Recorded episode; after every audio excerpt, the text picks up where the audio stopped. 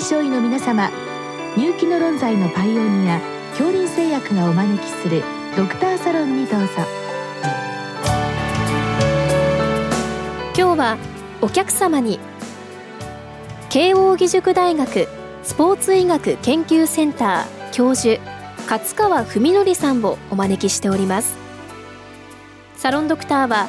青い会柏田中病院糖尿病センター長山内俊和さんです。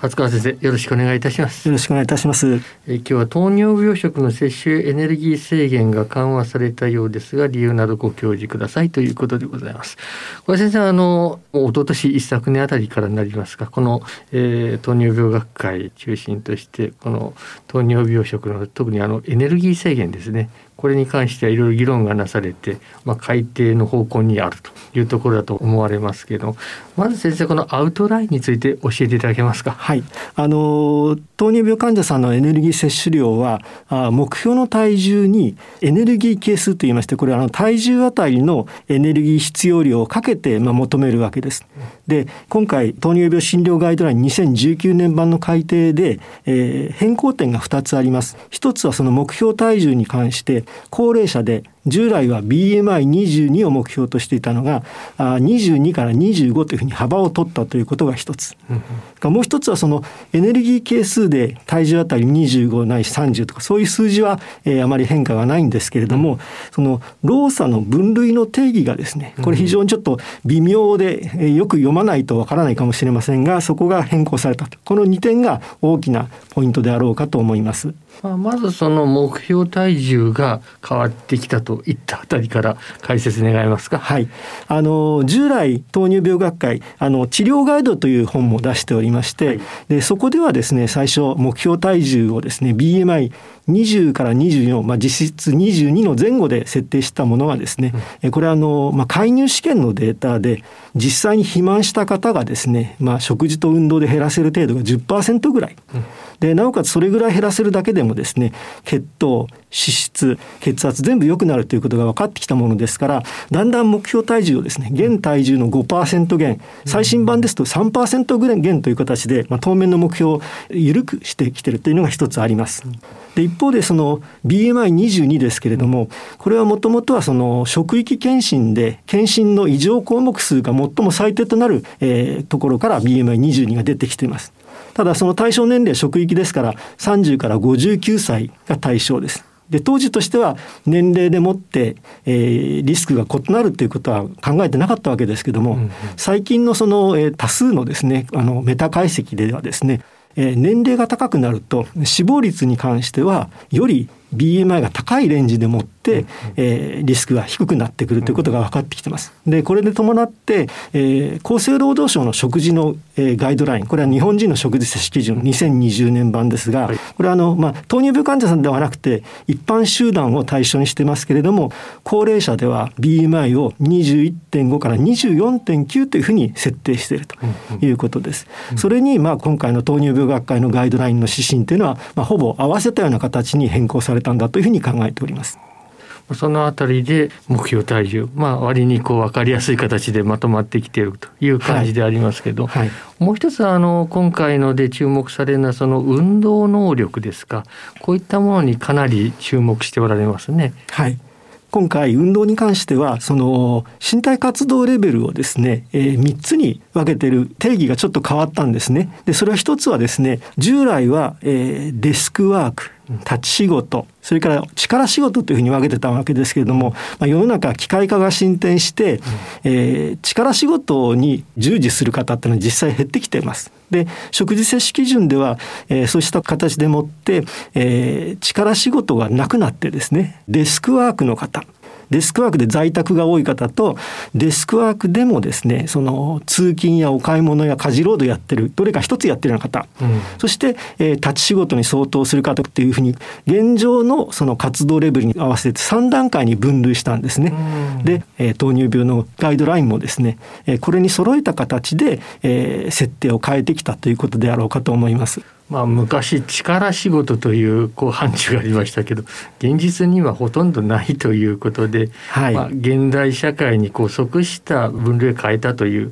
そうだと思います。はい、はい、と同時にその先ほどの目標にも絡みますけれども、まあ、これ従来まあ生命ということだけだったわけですけれども動けるか動けないか、まあ、フレイルとかですね、はい、サルコペニアの問題も出てきてありますので、まあ、こちらの方からもまあ、体重とかあるいはカロリーとかの、まあ、そういったものの基準出てきたと考えてよろしいわけですね。はい、あのただの死亡率ではなくてですね、うん、その BMI がある程度高くなってくるとかえってその、えー、運動障害のリスクが高くなるというような形でまず BMI 高いレンジですね、うん、25を超えるレンジ。実際は糖尿病患者さん特に肥満のパラドックスと言われますけれどもリスクが低いんですけれどもそこの部分は一般集団では少なくともその運動障害のリスクが高くなりますのでここの部分やはり25以上糖尿病学会としては、えー、取らなかったということが一つあろうかと思います。で一方あの体重が少ないレンジの方に関して言うと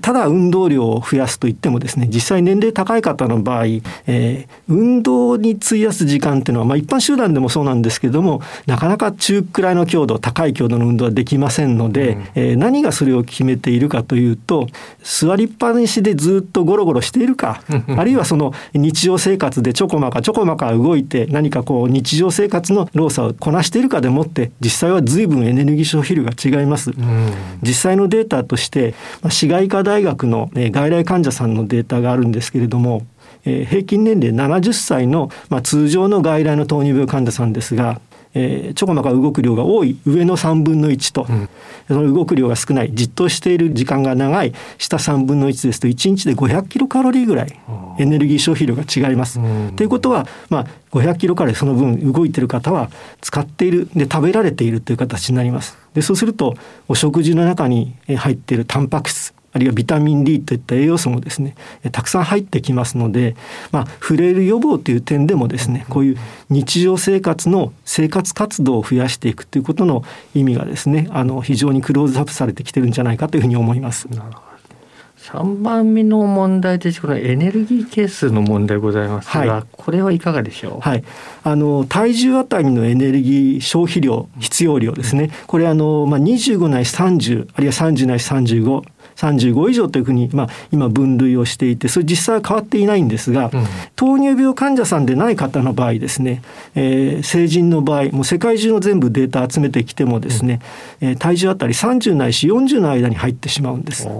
で長らくその糖尿病患者さんのデータが、まあ、みんな非常に知りたかったと。うんうん、で、えー、今少しずつデータが出てきていてですね、うん、で、えー、健常人と比べて、まあ、糖尿病患者さんの値変わらないんですね。で5つまあ今はデータが出ておりましてそのうち3つは日本人のデータです。はい、首都圏と先ほどちょっと話した滋賀のデータと、それから肥満の糖尿病患者のデータも出ております。すべてですね変わりがなくて、まあ、30ないし40の間に入っておりますので、まあ、あのトータルのエネルギー消費量ということでいうとですね、まあ、30ないし40っていうところがあの、まあ、妥当な線かと思います。まあ、これかける体重という形になるわけですね。はい、先生これエネルギーなんとなくの糖尿病の患者さんこれ運動してないから、はい、なんとなくエネルギーいらないような気もするんですがそうではないわけでしょうあのいい質問ありがとうございます。あのエネルギー消費量ってね基礎代謝と食後の熱産生これあの食物の消化吸収体内の貯蔵に必要なエネルギーそれから身体活動っていう3つに分かれるんですが基礎代謝は糖尿病患者さんの方が、えー、健常人よりちょっと高いんですね。でこれはあの肝臓で糖を産生する。あるいはその子宮体の方でブドウ糖ろ過されてで筋尿細管で再吸収されるんですけどその再吸収の時にエネルギーがやっぱ必要になってきます。ですから基礎代謝は健常人よりも少し高いんですね。で一方食後の熱産生ですとかそれからその身体活動っていうとこれは糖尿病患者さんの方が少ないんですね。糖尿病患者さん動きませんし、でその3つを足し合わせた時にはですねえー、型や高いものがあり、型や低いものがありという形で、まあ、帳消しになって、えー、トータルとしては差が出てこないという形なんですね。うん、そういったものを合わせて、まあ、今回の大きな改定に至ったということでありますけど、まあ、これはあの、まあ、結論的に言えばですね実際の必要量、はい、まあ、これと比べて、まあ、どのあたりになってきたとお考えですか、はい、まだあの少ないということはあろうかと思うんです。ただその食事指導をした場合に、はい、まあ、患者さんはその食事の過小評価を起こすわけです。え食事調査のあたり、まあ、先ほどちょっとお話した25内30キロカロリーという食事調査の前のですねあの処方のデータの数字なんですけど、その根拠ってあまり明記されてないんです。ですね。でおそらくはそういうエネルギー消費量が測れるようになる前の時代にですね食事調査の値を元にして決めたんだろうと。と申しますのは食事調査のエネルギー摂取量を評価すると実際の食べてる量に対して 20%30% 小さくなってしまうんです。これはどの方法でやってもあまり変わりがないんですね。ですから、まあ、そういった我々その食事調査の少ないエネルギーを慣れちゃってたということがあろうかと思います。はい。まあ、このざっくり言ってしまいますと、まあ、肥満型のタイプの方、はい、あまり厳しくしてもこれ実際には、えー、現実性がないということでそうです、ね、まあ、それも少し考慮して実現可能なレベルに持ってきた、はい、実際に食べてる量が、えー、と過小評価しますので、うん、まあ、少し、えー、制限したぐらい。ただしあまり厳しく制限するとそれはまた実行が難しいので、まあ、ちょっと足りないぐらいの処方をしておくというのは悪い方法ではないんではないないかというふうに思います。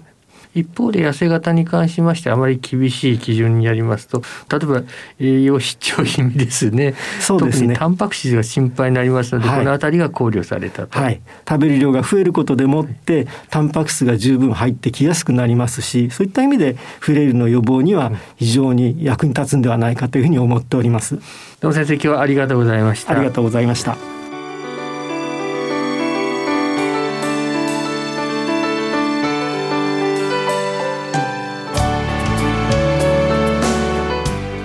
客様は慶應義塾大学スポーツ医学研究センター教授勝川文則さん。サロンドクターは青い会柏田中病院糖尿病センター長山内俊和さんでした。それではこれで恐林製薬がお招きしましたドクターサロンを終わります。